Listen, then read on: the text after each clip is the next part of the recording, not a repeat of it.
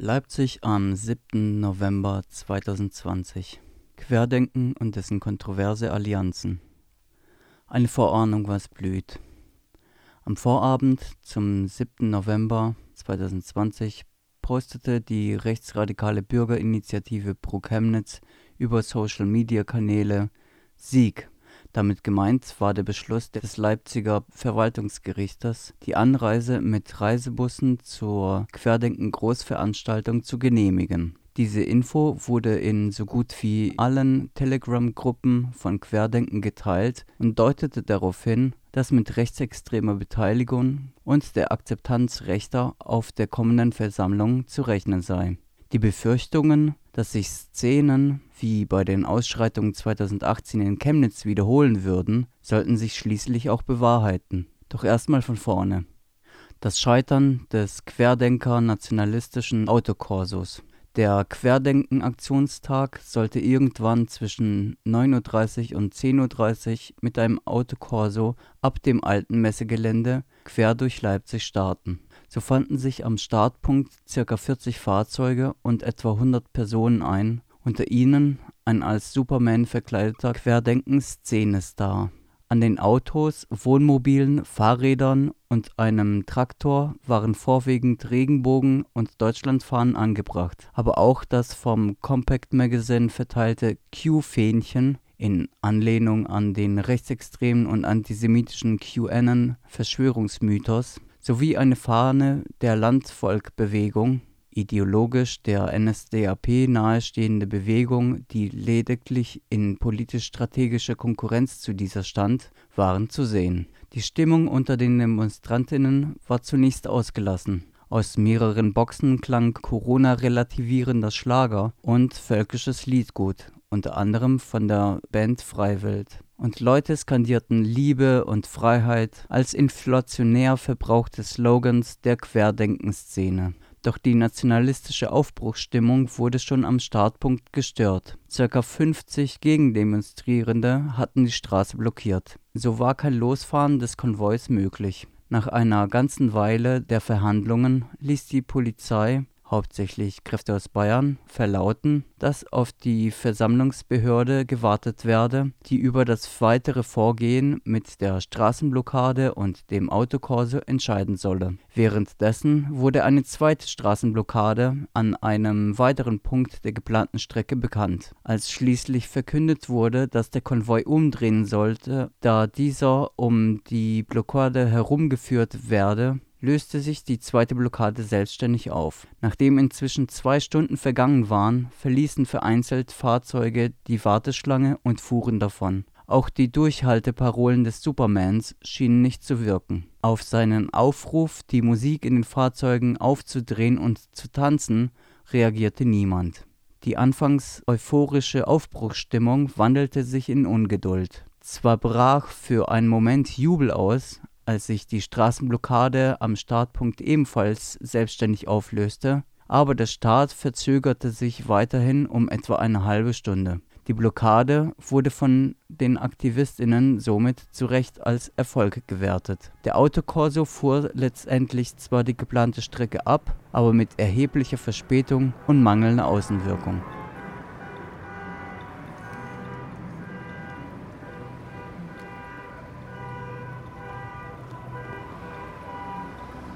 Eine Massenveranstaltung mit brauner Färbung. In die Leipziger Innenstadt strömten derweil mehrere Zehntausend QuerdenkerInnen, bestehend aus einer heterogenen Masse aus besorgten Bürgern, ESOs, Hippies und Rechtsextremen. Sie alle wollten unter Missachtung jeglicher Auflagen, maskenlos und eng an eng gedrängt, gegen die Corona-Schutzmaßnahmen demonstrieren. Die Versammlung mit bis zu 16.000 angemeldeten Menschen auf dem Augustusplatz wurde am Morgen früh durch eine kontroverse Entscheidung des Oberverwaltungsgerichts Bautzen genehmigt. Der innenstädtische Platz mit der Zentralkundgebung platzte schnell aus allen Nähten und es änderte nichts an der Tatsache, dass durch die Versammlungsbehörde das Versammlungsgelände um angrenzende Flächen erweitert wurde. So distanzlos wie untereinander so wenig störte man sich an den gut tausend angereisten Rechtsextremen. Die Braune Melange bestand aus NPD-Kadern sowie deren Jugendorganisation JN, die Rechte in Person Sven Skoda und Michael Brück, Reichsbürgern, Kameradschaften und Hooligans, unter ihnen kampferprobte MMA-Kämpfer mit angeblichen Beziehungen zum faschistischen Azov-Regiment in der Ukraine. Auch die AfD war erneut Teil des Protestes. Sie hielt sich zwar bedeckt, war aber an den Schildern zu erkennen, die in Berlin bereits gehalten wurden und die unliebsame Prominente in Häftlingskleidung zeigen. Schon im Vorfeld mobilisierten Dutzende Organisationen von rechts außen bundesweit nach Leipzig. Kommt nach Leipzig am 7. November, weil wir haben nur eine Heimat. Servus, liebe Zuschauer. Kommt bitte alle am 7.11. nach Leipzig. Kommt nach Leipzig. Zeigen wir, wenn die Regierung das Volk einsperren will, muss das Volk die Regierung einsperren. So war die Braunfärbung der Veranstaltung zwar ein erschreckender, aber kein überraschender Anblick. Auf der Kundgebung des Bündnisses Mitteldeutschland steht auf im Schillerpark, die sich hauptsächlich an Reichsbürgerinnen und Esoterikerinnen richtete, stellten Nazi-Huls die Ordner. Neben schwarz-weiß-roten Fahnen und Fahnen unterschiedlicher Bundesländer waren auch hier Regenbogenfahnen zu sehen. Skurrile Szenen spielten sich ab, als Herzchenschild tragende Hippies neben militanten stiernackten Nazis entweder den hetzerischen Reden lauschten oder gegen Demonstrierende bepöbelten, in manchen Situationen sogar angriffen. Mehrmals kam es dabei zu Auseinandersetzungen, unter anderem an der Moritzbastei. Übergriffe auf PressevertreterInnen und vermeintliche Linke durch Neonazis machten derweil über Twitter die Runde.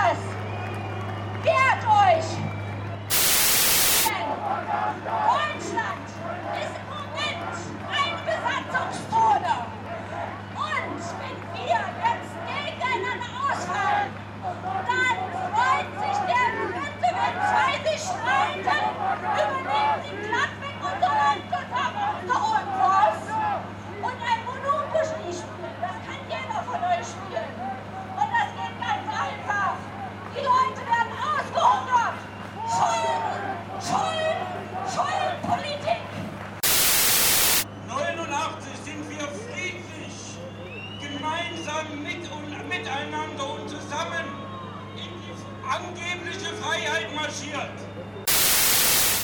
Dass wir von einem Konstrukt ins andere befördert wurden. Und wenn diese jungen Menschen da drüben sagen, Nazis raus, ich gebe euch recht, ihr habt absolut recht, nur steht ihr falsch, geht nach Berlin, weil dort sitzen die Nazis, die euch bezahlen. Wir werden seit über 100 Jahren belogen, betrogen und manipuliert. Dass das Völkerrechtssubjekt Deutsches Reich nicht runtergegangen und die BRD nicht ein Rechtsnachfolger ist. Haben wir denn Frieden? Nein, wir haben keinen Frieden, denn wir haben keinen Friedensvertrag. Weder zum Ersten noch zum Zweiten Weltkrieg antifaschistische Aktivitäten zur Verteidigung der Demokratie.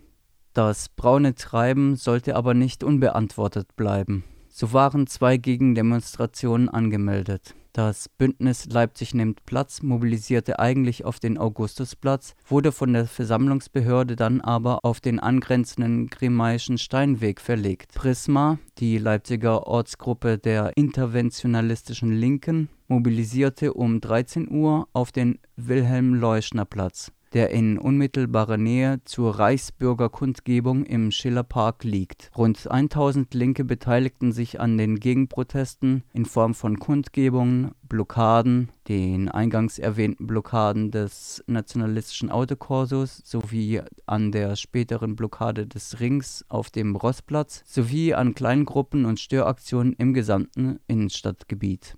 In Reden wurden unter anderem betont, dass die Bewältigung der Corona-Krise eine gesamtgesellschaftliche Aufgabe sei, der es mit Solidarität zu begegnen gelte. Die antisemitischen Verschwörungsmythen, die von den Querdenkenbühnen verbreitet werden, wurden genauso kritisiert wie die Nazi-Beteiligung und Duldung dieser bei den Protesten. Es ist legitim und wichtig, in einer freiheitlichen Demokratie Regierungshandel auch kritisch zu hinterfragen und auch zu demonstrieren und seine Meinung frei zu äußern.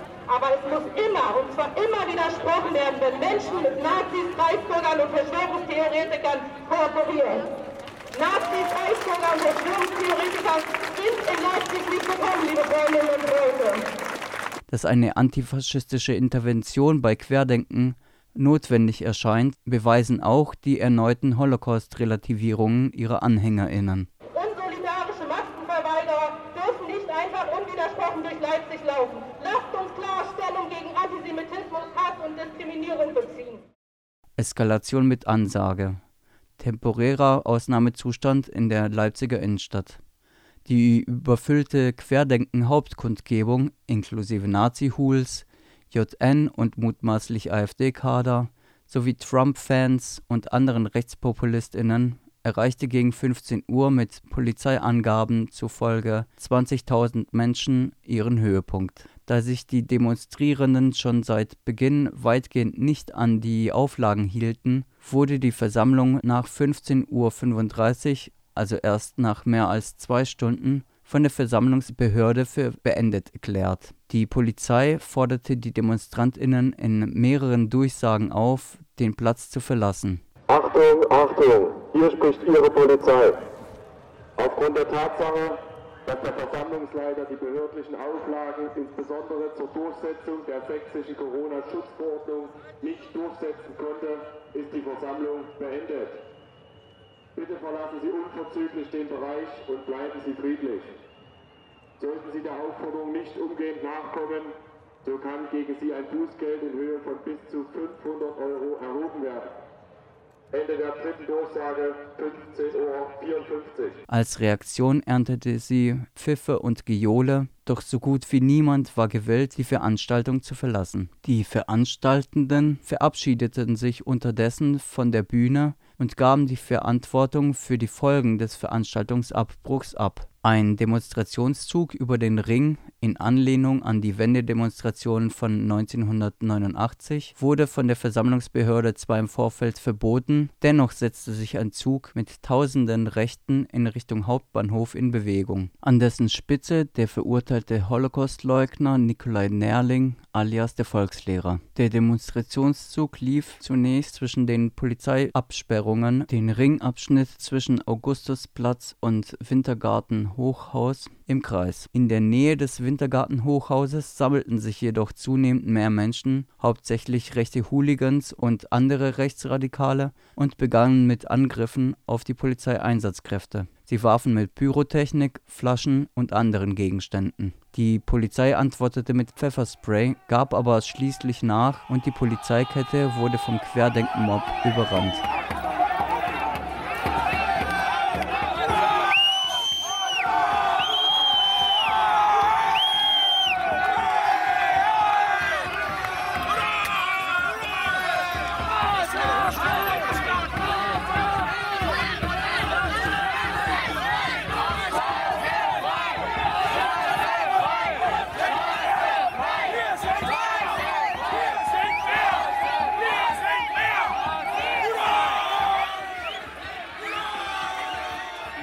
Eine unübersichtliche Lage entstand. Die Frieden, Freiheit, Demokratie-Rufe täuschten nicht über die aggressive Stimmung hinweg. Und so spricht auch die Deutsche Journalistinnenunion von Verdi von 32 Angriffen auf Journalistinnen. Wie viele Angriffe es auf Gegendemonstrantinnen gab, ist nicht bekannt. Hashtag Polizeiproblem. Während der rechte Mob eskalierte und die Innenstadt zu einer Art temporär national befreiter Zone verwandelte, kesselte die Polizei die friedliche Blockade von Antifaschistinnen am Rossplatz unter dem Vorwand, gegen die Infektionsschutzvorgaben verstoßen zu haben. Die Gegendemonstrantinnen wollten mit der Blockade verhindern, dass der Querfrontprotest um den ganzen Ring laufen kann und er somit sein Hauptziel erreichen würde, dieselbe Route zu laufen wie die Wendedemo 1989.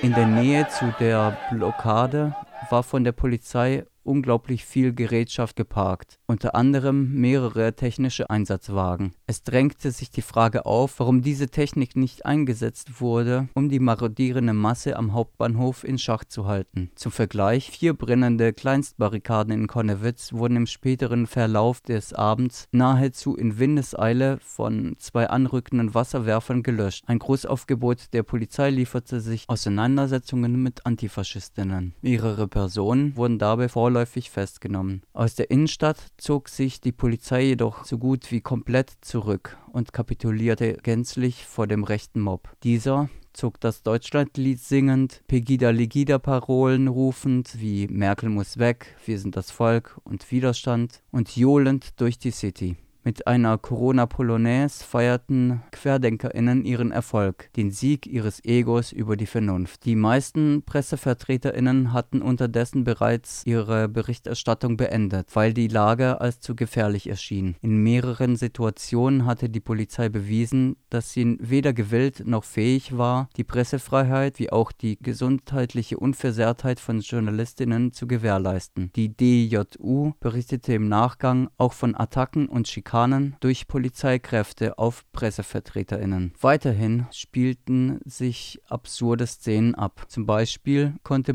beobachtet werden, wie Thorsteiner tragende Gesichtstattoo-Nazis mit kerzentragenden Schwurbeltantchen Frieden, Freiheit, keine Diktatur riefen und gegen Demonstrierende anbrüllten, die wahren Faschisten zu sein. Antifa als Verteidigerin der Demokratie. Neben dem Problem mit dem erhöhten Infektionsrisiko und dem Problem, die einschränkenden Infektionsschutzmaßnahmen gegenüber GastronomInnen, Kulturschaffenden usw. So zu legitimieren, eröffnete die gegenwärtige Situation ein größeres Problem. Der politische Unwille bei rechten Aufmärschen einzugreifen und die permanente Appeasement-Politik bei Querdenkenveranstaltungen stärken das Selbstbewusstsein der rechten Szene. Eine Radikalisierung der verschwörungsideologischen Covidioten ist in den vielen Telegram-Chatgruppen zu beobachten. Es werden Ideologien verbreitet, die in der Vergangenheit so manchen rechtsterroristischen Attentäter hervorbrachten. Wenn der immanente Antisemitismus von Querdenken eine Symbiose mit Völkermordfantasien von Rechtsextremisten eingeht, kann es schnell lebensgefährlich werden. Es wäre nicht das erste Mal, dass sich aus solchen Gegebenheiten Pogrome entwickeln. Es ist daher von Glück zu reden, dass letzten Samstag niemand schwerwiegend verletzt wurde. Antifaschistinnen befinden sich unterdessen weiterhin in der Defensive. Sie müssen erledigen, wozu der Staat bzw. politisch Verantwortliche anscheinend nicht gewillt sind, die Demokratie zu verteidigen. Dies geschieht nicht aus ideologischer Überzeugung, die parlamentarische Demokratie sei mit dem Kapitalismus das idealste System, sondern um Schlimmeres zu verhindern. Es gibt einige Dinge, die an der Krisenpolitik Politik in Bezug auf Corona kritisierenswert sind. Beispielsweise, dass Großkonzerne gerettet werden, während das kaputtgesparte Gesundheitswesen nur durch den Ethos der ArbeiterInnen vor dem Kollaps bewahrt wird und diese bis dato auf angemessene Entlohnung warten müssen. Oder dass Einschränkungen für GastronomInnen und in der Kultur, aber auch im Privaten als Farce erscheinen, wenn man bedenkt, dass es für Arbeitgebende in der Produktion kaum Eingriffe gibt. Arbeitnehmende gehen auf Arbeitswege gegen und während der Arbeitszeit schließlich ebenfalls ein erhöhtes Infektionsrisiko ein. All das muss kritisiert werden und sich ändern. Ein Rückschritt in monarchistische Gefilde, wie es sich die Reichsbürger wünschen, oder ein faschistisch-autoritäres Regime, was sich viele der DemonstrantInnen eigentlich wünschen, wenn sie die AfD als einzig wählbare Partei Loben, sind keine Option. Diesen Menschenfeinden darf weiterhin kein Raum mehr gegeben werden. Fazit: Querdenken mobilisiert zu größten antidemokratischen Veranstaltungen seit Pegida 2015. Der 7. November 2020 wird von Querdenken als Erfolg gewertet, zu Recht. Da sind die bewusst gestreuten Lügen der Propagandamaschine nebensächlich. Die besagen, der Protest wäre friedlich gewesen und sei außerdem den kompletten Ring gelaufen, dieselbe Route also wie die Demonstration 1989 in Leipzig. Als sich Michael Ballweg in Konstanz vom Distanzieren distanzierte, ermöglichte er den öffentlichen Wiederanschluss Rechter und Rechtsradikaler an den Protest. Querdenken und Rechtsradikale gingen in Leipzig schließlich eine bewusste Allianz ein. Für Faschisten und andere Rechte ermöglichte es aufwandsfrei einen erfolgreichen und weitgehend ungestörten Aufmarsch durchzuführen. In ähnlicher Art und Weise wie der Aufmarsch von Wir für Deutschland am 3. Oktober 2019 in Berlin. Nur eben ohne Organisationsaufwand und zudem mit der Möglichkeit, in bürgerliche Lager Anschluss zu finden. Erlebnisorientierte Nazi-Hools konnten sich im Straßenkampf mit der überforderten Staatsmacht messen und Jagd auf Andersdenkende machen. Für Querdenken hatte diese Allianz den Vorteil, dass sie die Demonstration zu einem historischen Ereignis inszenieren und eine Nähe zur Anti-DDR-Bewegung der späten 80er Jahre suggerieren konnte. Querdenken war Nutznießer des faschistischen Schlägertrupps, der den Weg für die Demonstration freiprügelte und gegen politische Feinde wie auch die unliebsame vermeintliche System- und Lügenpresse vorging. Die Polizei mit ihrem strategischen Fehlverhalten, das Oberverwaltungsgericht Bautzen mit der grob fahrlässigen Entscheidung, ein potenzielles Superspreader-Event zu gestatten,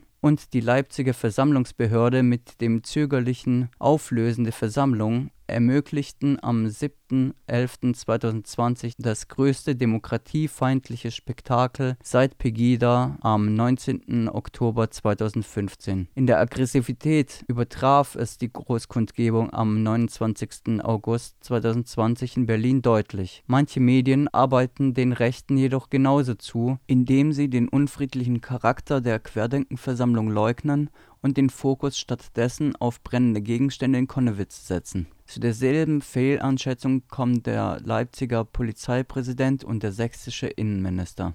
Abschließend sind die erfolgreiche Blockade des nationalistischen Autokorsos und dass ein angekündigter faschistischer Angriff auf Konnewitz verunmöglicht wurde als positiv zu bewerten. Die gute Organisierung der Gegenproteste und der antifaschistischen Mobilmachung ebenfalls. In Leipzig kann man sich auf Antifaschistinnen verlassen, wenn der braune Mob tobt.